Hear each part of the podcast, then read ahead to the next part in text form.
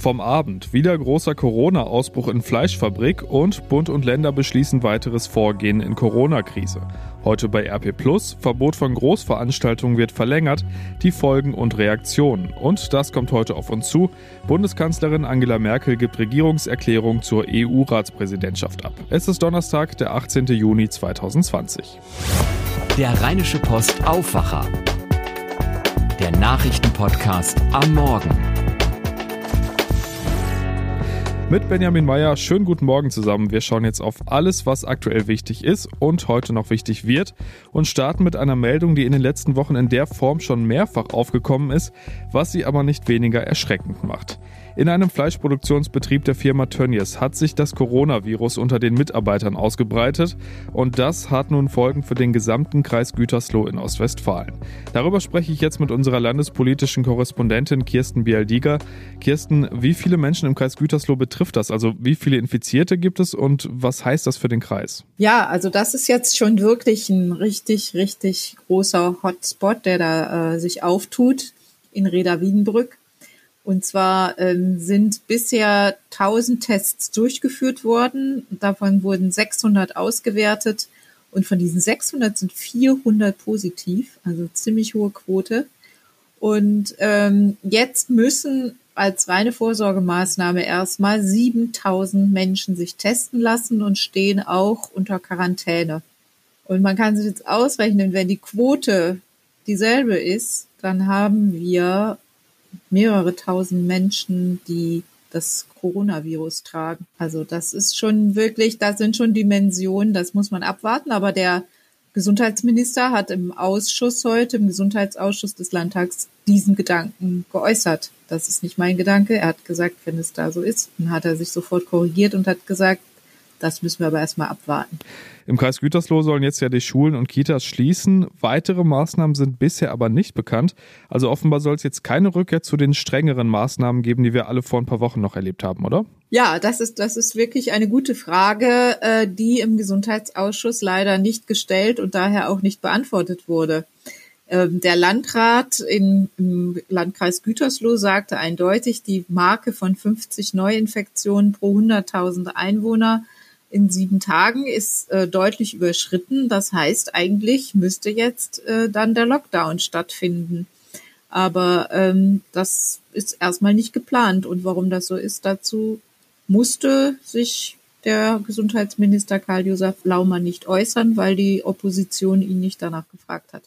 Da stellen sich also heute noch eine ganze Reihe Fragen, auch an NRW-Ministerpräsident Armin Laschet.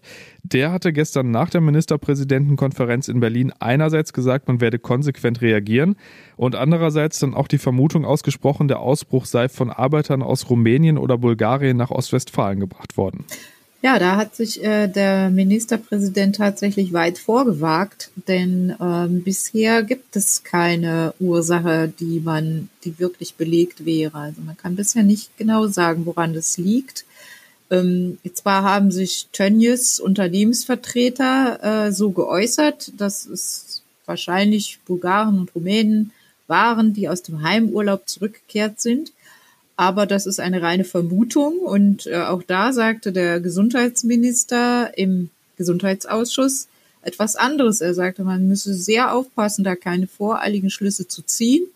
Man weiß ja, dass die Arbeitsbedingungen und auch vor allem die Wohnbedingungen in den Sammelunterkünften dieser äh, Gastarbeiter, in dem Fall Wanderarbeiter oder auch äh, Werksarbeiter genannt, ähm, dass die wirklich ähm, sehr, sehr schlecht sind. Die leben dort äh, zu viert oder noch mehr ähm, Arbeitern auf engstem Raum zusammen und haben auch nicht die hygienischen Möglichkeiten, die man in einer normalen Wohnung hat.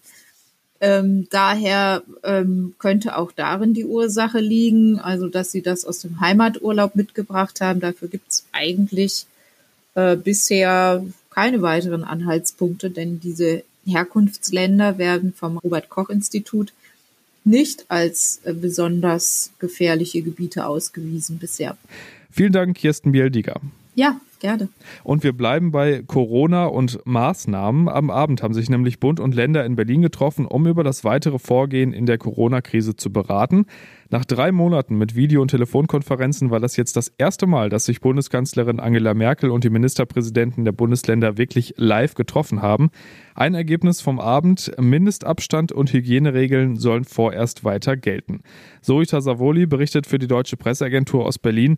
Zoe, Bayerns Ministerpräsident Markus Söder spricht von großer Einigkeit die war jetzt zwischen Bund und Ländern nicht immer gegeben in den letzten Monaten. Äh, wie lange wird das halten? Hm, gute Frage. Bayern hat ja zum Beispiel immer einen langsamen Kurs bei den Lockerungen eingeschlagen. Thüringen hat dagegen mit weniger Fallzahlen sehr aufs Tempo gedrückt. Und in Sachsen wurde dann ja auch über ein Ende der Maskenpflicht diskutiert. Also von Einigkeit war bisher kaum eine Spur. Trotzdem sagte Söder, es sei jetzt ein gemeinsames Ergebnis. Die Grundregeln, die Grundphilosophie zur Bekämpfung von Corona haben alle akzeptiert und alle mitgetragen. Das ist ein wichtiges gemeinschaftliches Ergebnis. Die Maskenpflicht im öffentlichen Raum bleibt, Mindestabstand von 1,50 Meter auch. Wir werden ja dann sehen, wie damit umgegangen wird. Sollten die Kontaktbeschränkungen nicht eigentlich mal überall aufgehoben werden? Ja, damit hatten viele gerechnet, äh, dass es also am Ende nur noch eine Empfehlung gibt. Aber nein, diese Maßnahmen sind laut Kanzlerin Merkel wichtig. Und das sind die Basismaßnahmen sozusagen, wie wir uns gegenseitig schützen. Es gibt zwar in einigen Bereichen Erleichterungen, zum Beispiel in den Schulen, aber wir dürfen die Erfolge nicht leichtfertig verspielen. Wir dürfen keine Hoppla-Hopp-Entscheidungen treffen, sondern müssen mit Umsicht und Vorsicht Schritt für Schritt weitergehen. Sagt Bayerns Ministerpräsident Markus Söder. Kommen wir doch mal zu den Beschlüssen. Äh, was genau kommt jetzt und wann und wie? Erstens können Kinder nach den Sommerferien wieder in die Schule. Der Regelbetrieb soll in möglichst allen Bundesländern wieder aufgenommen werden, wohl aber ohne Abstandsregeln. Zweitens, Großveranstaltungen bleiben bis Ende Oktober verboten. Auch hier natürlich aber keine Regel ohne Ausnahme. Wenn die Kontakte nachverfolgt und die Hygieneregeln eingehalten werden können, dann sind Veranstaltungen wieder möglich. Bayern ist da aber eher vorsichtig, genauso wie Brandenburg.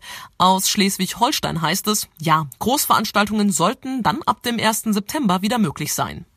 Eine Frage müssen wir noch klären. Äh, hat sich denn Kanzlerin Angela Merkel eigentlich die Corona-Warn-App runtergeladen? Ja, also ich weiß ja, woher die Frage kommt. Also die Kanzlerin hat sich da so ein bisschen vor einer klaren Antwort gedrückt. Über mein Kommunikationsverhalten ja sowieso keine Auskunft gebe, äh, sage ich auch nicht viel dazu, außer das, was ich schon mal gesagt habe, dass ich äh, willens bin, diese App zu nutzen.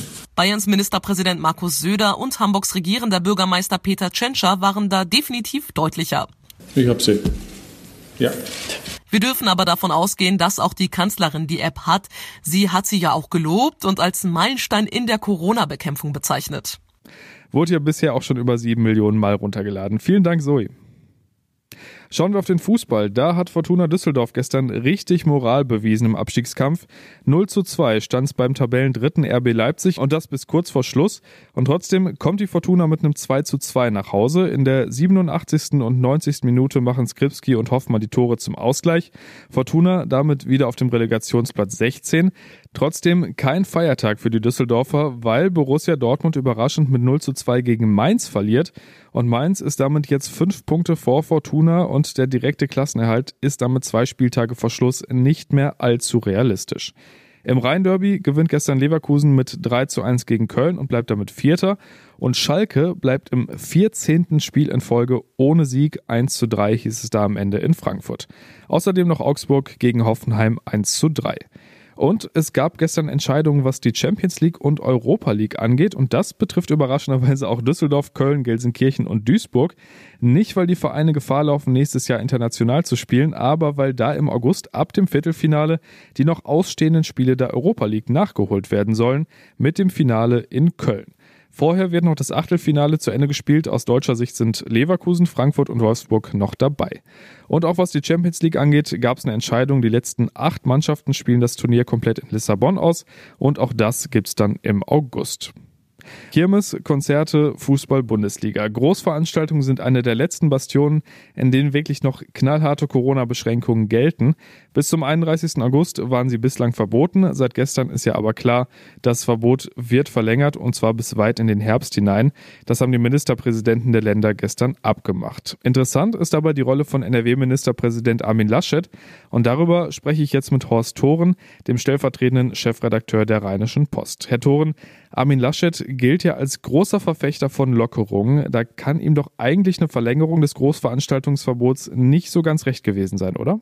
Ich glaube, er denkt äh, zum einen darüber nach, äh, was ist vernünftig und zum anderen darüber nach, äh, welche Sorgen beschäftigen die Veranstalter, die Menschen, die gerne Feste feiern wollen. Und er versucht äh, beides. Die Sorge um die Gesundheit zu berücksichtigen und gleichzeitig auch äh, der, den Wunsch äh, zu erfüllen, zu begleiten, dass äh, Freude auch sein muss. Und das hat natürlich auch eine wirtschaftliche Komponente. Wirtschaftlich leiden natürlich besonders die Schausteller und Konzertveranstalter. Gibt es von denen schon Reaktionen? Also wenn das äh, mit dem 31. Oktober so sich festigt, ist das eine Katastrophe für den äh, Schausteller, für die Schausteller, für die Festveranstalter insgesamt. Äh, und äh, es äh, heißt ja, alle Veranstaltungen mit Festcharakter, reinig würde man sagen, hoch die Tassen darf es nicht geben, sind untersagt. Und äh, es verlautet wohl schon vom Deutschen Schaustellerbund, dass man Verfassungsklage erwägt, weil damit die Lebensgrundlage von vielen tausend Firmen in Deutschland äh, angegriffen wird. In NRW, insbesondere in unserer Region, gibt es ja das ganze Jahr reichlich große Veranstaltungen. Gerade für das Brauchtum oder auch für die Fußballvereine ist so eine Verlängerung ja schon ein ziemlicher Schlag, oder? Naja, heißt konkret, äh, Bundesligaspiele, da hat man ja im Regelfall einen festen Sitzplatz äh, könnte man ja nachvollziehen. Da es eine Nummer, da gibt es einen Namen, da gibt es eine entsprechende Zuordnung. Wäre also denkbar. Und da steht wohl auch in Rede, dass Bundesligaspiele zwar nicht mit der kompletten Besetzung, aber doch äh, mit einer Teilbesetzung eines Stadions möglich sind. Aber alles, was da an Festivitäten, Sie haben es eben angesprochen, Schützenfeste oder Weinfeste äh, abgehalten wird, das ist ja eher ähm, ein gemütliches Durcheinander. Und das wird man so nicht abhalten können. Stehplätze können wir uns dann wohl also erstmal abschminken beim Fußball unterm Strich. Ähm, wie bewerten Sie die Verlängerung des Großveranstaltungsverbots? Ich gehe davon aus, äh, Termin 31. Oktober heißt, äh, alle Oktoberfeste sind weg, alle Schützenfeste sind weg, alles, das man äh, in der weinseligen Gegend so gerne feiert, kann nicht äh, äh, stattfinden. Und das äh, stimmt viele äh, traurig, die gerne mal Prost zueinander sagen und auch in Gemeinschaft feiern wollen. Aber die Hoffnung ist ja für viele das nächste Jahr. Man weiß aber nicht, wie lange die Krise noch anhält. Das würde vieles wahrscheinlich deutlich einfacher machen. Vielen Dank für das Gespräch, Herr Thoren. Okay, bis dann. Und mehr dazu lest ihr natürlich bei uns online und bei RP+. Außerdem gibt's da unter dem Politikteil der gedruckten Ausgabe einen Artikel über Philipp Amthor. Der 27-Jährige ist jüngster Abgeordneter der CDU im Bundestag und quasi sowas wie deren Shootingstar. Jetzt stolperte er aber über eine Lobbyismusaffäre. Amthor soll sich bei der Bundesregierung für ein US-Startup stark gemacht haben und dafür von dem Unternehmen einen Direktorenposten und Aktienoptionen bekommen haben. Alles zur bisherigen Karriere von Amthor und zur aktuellen Affäre lest ihr im Artikel von Christina Dunz und von Eva Quadbeck. Und wir haben noch ein Thema, das immer wieder polarisiert und bei dem eine aktuelle Entwicklung Tierschützern Hoffnung macht. Pelz bzw. Pelztierfarmen. Für viele eines der Symbole für Tierquälerei überhaupt. Ausgerechnet durch Corona kommt da jetzt aber ein bisschen Bewegung rein. Weil Nerze, die zum Beispiel in den Niederlanden massenhaft gehalten werden, als Corona-Überträger gelten, wurden dort viele Tiere auf Anweisung der Regierung getötet. Und der Deutsche Tierschutzbund sagt parallel, die Pandemie verstärkt eine Entwicklung, die sich eh schon abzeichnet. Die Nachfrage nach Pelzprodukten geht zurück. Tierschützer hoffen jetzt, dass beides, also zum einen die Angst vor der Verbreitung von Krankheiten und der Rückgang der Nachfrage, Pelzfarmen in Europa den Garaus macht. Wie das alles zusammenhängt und wo in der Entwicklung vielleicht auch aus Tierschutzsicht Risiken bestehen, das lest ihr im Artikel von Susanne Hamann in der gedruckten Ausgabe und bei RP+. Dafür braucht ihr ein Abo und mit dem könnt ihr dann aber auch alle RP Plus Artikel lesen und euch jeden Tag auch fünf von uns ausgewählte Artikel von unserem Team vorlesen lassen, wenn ihr zum Beispiel gerade im Auto sitzt und eben nicht lesen könnt. Und wenn ihr das abonniert, dann unterstützt ihr damit auch diesen Podcast. Vielen Dank an dieser Stelle an alle, die das schon tun und das passende Angebot dazu, das gibt's auf rponline.de slash Aufwacher-Angebot. Welche Themen in Düsseldorf wichtig sind, das weiß Robert Jans aus den Antenne Düsseldorf Nachrichten. Guten Morgen, Robert. Guten Morgen, Benjamin. Bei uns geht's heute um den Rheinallee-Tunnel, also die Zufahrt zur Rhein-Kniebrücke. Dort wird jetzt eine mögliche Bombenentschärfung vorbereitet. Außerdem gibt's gute Nachrichten für Eltern, denn die Stadt senkt die Kita-Gebühren und dann geht's noch um den neuen Pop-up-Radweg, denn wenige Tage nach dem Start des Radwegs entlang des Rheinufers wird jetzt nachgebessert. Im Berufsverkehr brauchen einige Autofahrer ab heute deutlich mehr Zeit. Der Rheinallee-Tunnel, also die Zufahrt zur Rhein-Kniebrücke, bleibt stadteinwärts gesperrt, voraussichtlich bis zum 6. Juli.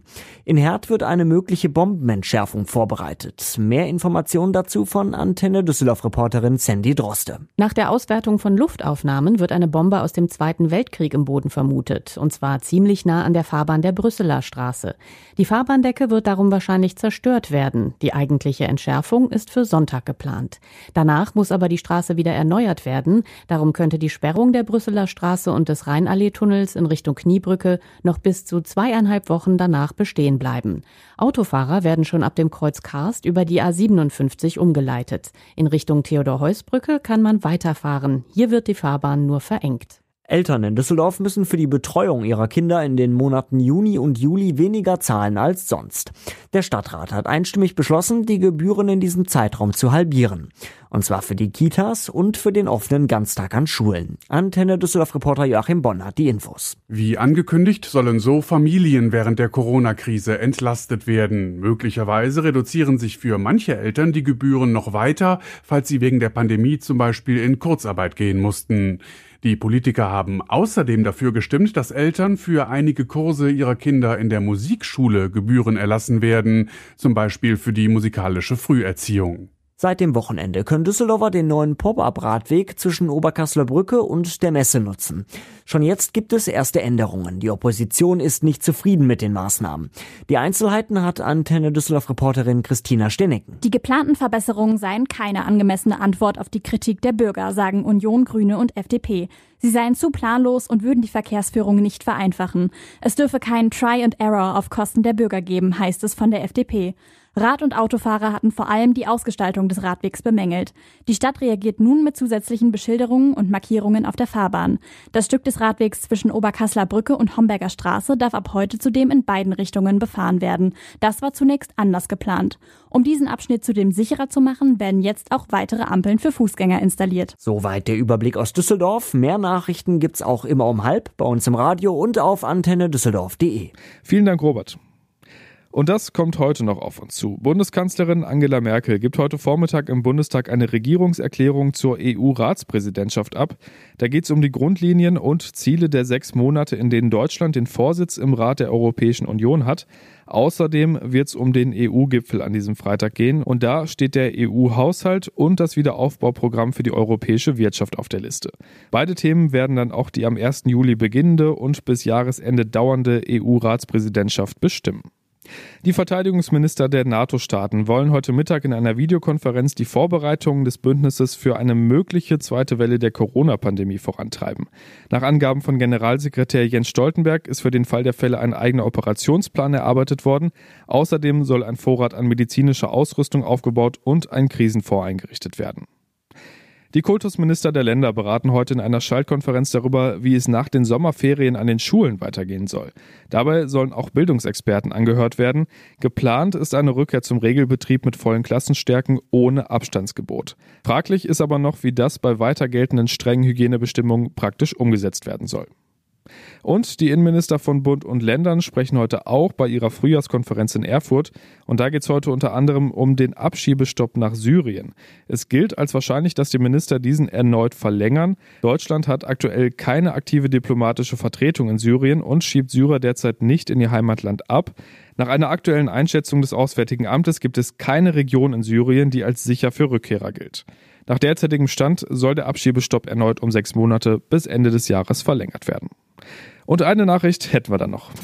Hashtag der Woche. Wer Fahrräder klaut, muss schon ein ziemlich schlechter Mensch sein. Wer Rollstühle klaut, naja, für den ist, glaube ich, alles vorbei. Und so hat auch die Geschichte um einen geklauten pinken Rollstuhl aus einem Zug auf unserer Facebook-Seite RP Online ziemlich viele Menschen bewegt. 146 Mal traurige Gesichter, weinende Gesichter und auch viele Kommentare. Viele Menschen haben den Beitrag geteilt, denn die Polizei bat um Zeugenhinweise. Was war geschehen? Eine 25-jährige Kölnerin war am Samstag von Köln Richtung Essen gefahren, hatte ihren Rollstuhl im Fahrradabteil abgestellt und sich dann auf einen richtigen Sitz gesetzt, um in Fahrtrichtung fahren zu können.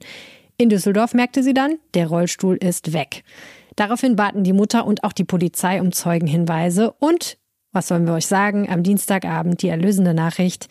Der Rolli ist wieder aufgetaucht. Er stand am Düsseldorfer Bahnhof herum, wurde ins Fundbüro gebracht von einem Bahnmitarbeiter und jetzt haben ihn die Mutter und ihre Tochter in Empfang genommen. Auf Facebook bedankte sich die Mutter und schrieb, meine Tochter ist happy, wieder mobil zu sein. Gelernt hat sie auch. Ab jetzt wird der Rolli mit einem Schloss gesichert. Wir möchten uns bei euch allen bedanken. Und zum Schluss, wie immer, das Wetter. Das bleibt heute ziemlich grau, es ist meist stark bewölkt und gebietsweise gibt es Schauer und Gewitter, nur örtlich zwischendurch ein paar Auflockerungen bei 19 bis 23 Grad. In der Nacht bleibt es dann grau und auch immer wieder nass und für morgen sieht es dann ganz ähnlich aus. Erst am Wochenende wird es dann wieder schön und sonnig. Das war der Rheinische Postaufwacher am 18. Juni 2020. Habt einen schönen Tag. Bis dann. Mehr bei uns im Netz www.rp-online.de